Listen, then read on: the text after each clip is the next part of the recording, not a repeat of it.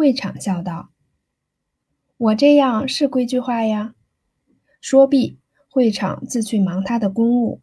秀珠也是一时的高兴，回家之后打了一个电话给王玉芬，先笑着问道：“你是金三爷的玩物吗？”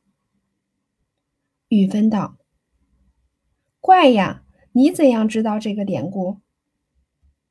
秀珠道：“我有个耳报神，你们在那里说，耳报神就早已告诉我了。”玉芬道：“你还提这个呢？这话就为你而起。”秀珠道：“怎样为我而起？我不懂，你说给我听听。”玉芬随口把这句话说了出来，没有想到秀珠跟着要追问。这时后悔不迭，便道：“算了吧，不相干的话说着有什么趣味？”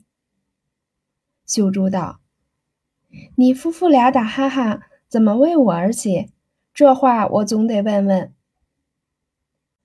玉芬被他逼得没法，只得说道：“这事太长，在电话里不好说。哪天有功夫，你到我这儿来，我慢慢的告诉你吧。”秀珠是个性急的人，忍耐不住，次日便到金家来了。一进门就见一辆汽车停在门口，美丽夹着一书包从车上下来，秀珠便叫道：“老爸刚下学吗？”美丽回头一看，笑道：“好几天不见咧，今天你来好极了。我约了几个人打小扑克。”你也加入一个。秀珠笑道：“你们一家人闹吧，肥水不落外人田，别让我赢了去。”梅丽对秀珠望着，将左眼眨了一下，笑道：“你不是我一家人吗？就让你赢了去了，也不是肥水流了外人田了。”秀珠笑道：“你这小东西。”现在也学会了一张嘴，我先去见你三嫂，回头再和你算账。美丽笑道：“我不怕，我到六姐那里去补习法门，你到那里去找我得了。”说毕，美丽的皮鞋嘚嘚的响着，已跑远了。秀珠且不追他，他便一直来回玉芬。恰好是彭振不在家。玉芬站在窗台边，左肩上撑着一柄梵合铃，眼睛看着窗台上斜摆的一册琴谱，右手拿着琴弓，有一下没一下的拉着，咿咿呀呀，非常难听。秀珠轻轻地走到他身后，在他腰上咯吱了一下，玉芬身子一闪，口里不觉地哎呀了一声。梵和铃和琴弓都扔在地下，回头一看，见是秀珠，一只手撑着廊下的白柱子，一只手拍着胸道：“吓死我了，吓死我了！”秀珠倒是拍着手，笑得前仰后合。玉芬指着秀珠道：“你这东西，偷偷摸摸的来了也罢了，还吓我一大跳。”秀珠笑道：“你胆子真小，我轻轻地搁着你一下，你会吓得这个样子。”玉芬道：“冒冒失失的，有一个东西戳了一下，怎样不吓到？”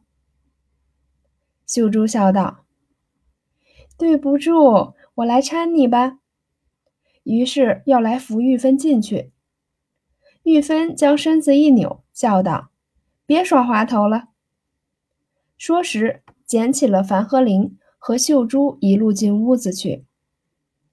玉芬道：“今天天气好，我要来找你上公园玩玩去，恰好你就来了。”秀珠道：“我倒不要去玩，可是昨天你在电话里说的话，我听了心里倒拴了一个疙瘩。究竟为什么事？要求你告诉我。”玉芬一想。万万抵赖不了，只得将燕西和敏之、润之说的话一一对他说了，便道：“你也不必生气。我想老七知道我和你是表姐妹，故意拿话气我，让我告诉你。你要真生气，倒中了他的计了。”秀珠淡淡的一笑，说道：“我才不管呢。他认识性冷的也好，认识性热的也好，那是他的行动自由，我气什么？”玉芬道：“刚才我还听见他的声音，也许还在家里。你若看见他，千万别提这个，不然倒像我在你两人中间搬弄是非似的。”秀珠道。自然我不会和他说，梅丽在敏芝那里，还叫我去呢。说毕，便向敏之这边来。果然，敏之和梅丽两人坐在走廊下的吊床上，梅丽手上捧着一本法文，敏之的手指着书，口里念给他听。敏之一抬头，见秀珠前来，连忙笑道：“稀客，好久不见了。”迎上前来，一只手握着秀珠的手，一只手扶着他的肩膀。秀珠笑道：“也不算稀客，顶多有一礼拜没来罢了。”敏知道，照理你就该一天来一趟。秀珠道：“一天来一趟，那不但人要讨厌，恐怕府上的狗也要讨厌我了。”敏之且不理他。回转脸对屋子里说道：“老七，客来了，你还不出来？”这时，燕西坐在屋子里，正和润之谈闲话，早就听见秀珠的声音了。他心想着秀珠说些什么，暂不作声。这时，敏之叫他出来，他只得笑着出来，问秀珠道：“什么时候来的？我一点不知道。”秀珠见他出来，早就回过脸去。这时候他问话，秀珠就像没听见一般，问梅丽道：“你不说是打扑克吗？怎么没有来？”梅丽道：“人还不够，你来了就可以凑上一局了。”燕西见秀珠不理，明知他愚愤未平，也不在意，依旧笑嘻嘻地站在一边。绝没有料到和玉芬闲谈的话已经传入他的耳朵。秀珠一面和敏之姊妹说话，一面走进屋子去。润之也迎上前来。秀珠见润之手上拿着一沓小小的水红纸，便问道：“这颜色很好看，是香纸吗？”润之便递给他道：“不是，你瞧瞧。”秀珠接过一张来一看，那纸极薄，用手托着，隔纸可以看见手纹，而且那纸像棉织物一般，握在手上非常柔软。那纸上偏有很浓厚的香料，手一拿着就沾了香气。秀珠道：“这纸是做什么用的？我却不懂，绝不是平常放在信封里的香纸。”润之道：“这是日本货，是四姐姐在东京寄来的。你仔细看，那上面不是有极细的碎粉吗？”秀珠道：“哦，这是粉纸，真细极了。”润之道：“街上卖的那些粉纸碟又糙又厚，真不讲究。还有在面子上印着时装美人像的。”看见真是要人作呕。你看人家这纸是多么细，又是多么美观。它还有一层好处，就是这粉里略略带一点红色，擦在皮肤上，人身上的热气一脱，就格外鲜艳。我想这种纸若是在夹衣服里或者棉衣服里铺上一层，那是最好。一来可以隔着里面不让它摩擦，二来有这种香味儿藏在衣服里，比撒什么香水、放什么香精要强十倍。因为那种香是容易退掉的，这种香味儿藏在衣服里面，变身都香。比用香水点上一两滴，那真有天渊之隔了。一番话说的秀珠也爱起来了，便问润之有多少，能否分一点用用。润之把嘴向燕西一努，笑道：“恐怕有一两百张嘞。”燕西果然有这个纸不少，但是他也受了润之的指教。要做一件内藏香纸的丝棉袍子送给青丘，而且这种计划也一齐对青丘说了。估量着那纸面积很小，除了一件衣服所用而外，多也有限。现在润之叫秀珠和他要，又是一件难办的事。说道：“有是有，恐怕不够一件衣服用的了。”润之道：“怎么不够？有一半就成了。”燕西道：“你以为我还有那么多？我送人送去了一大半呢。”润之道：“不管有多少，你先拿来送密斯白吧。我做衣服多了再送给你，好不好？”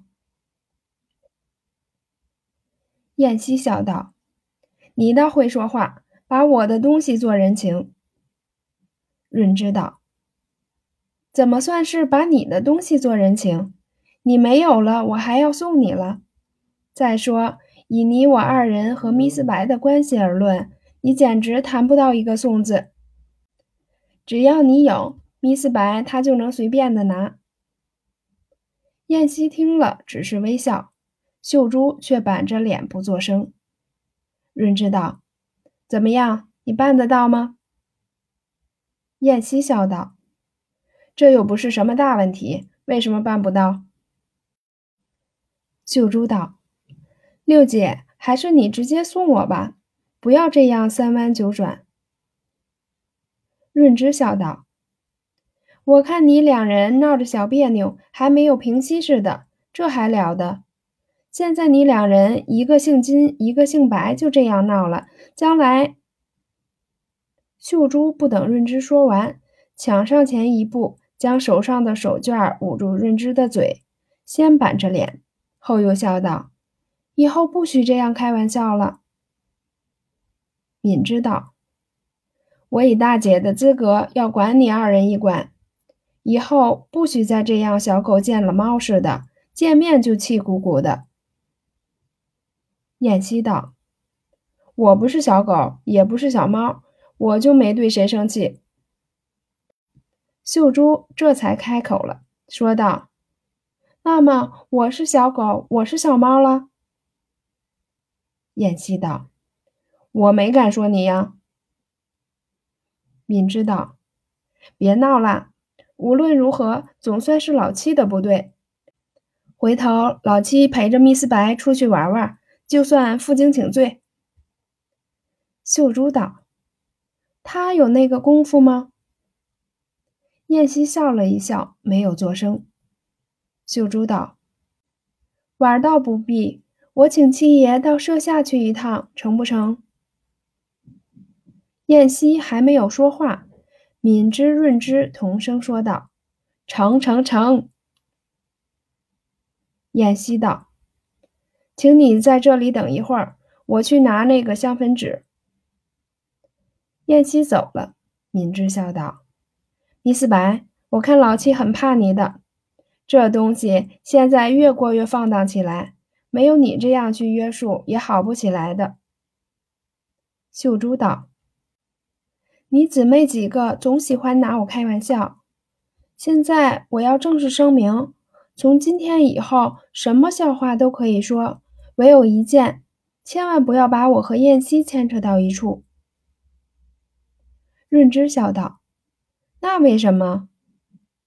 秀珠道：“你等着吧，不久就可以完全明了的。”敏之笑道：“等着就等着吧，我们也愿意看的。”梅丽笑道：“我又要说一句了，人家说话你都不愿和七哥牵在一处，为什么你倒要和七哥常在一处玩呢？”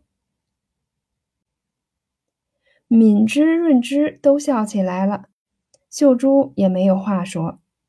他们在这里说笑，不多一会儿，燕西已来了，笑道：“走吧，我这就送你去。”秀珠起身告辞，和燕西出大门。